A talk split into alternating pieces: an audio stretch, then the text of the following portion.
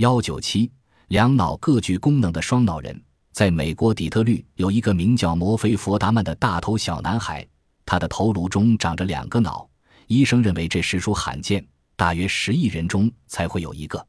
小佛达曼今年十一岁，医生在他两岁时就发现他与别人不同，头颅特别大，左右两边凸起中间凹陷。经过扫描检查，证实他的头颅中藏有两副均具功能的脑子。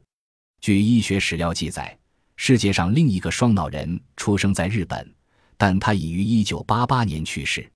那个日本人的两个脑较正常脑小，而美国的这个双脑人的两个脑子则与正常人的脑子差不多大小。佛达曼现在上小学六年级，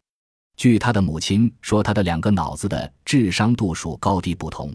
因此思想行为往往十分怪异，这是最大的麻烦。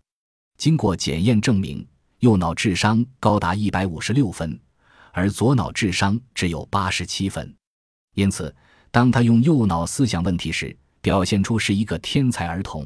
可是当他用左脑思考时，却很迟钝，如同一个低能儿。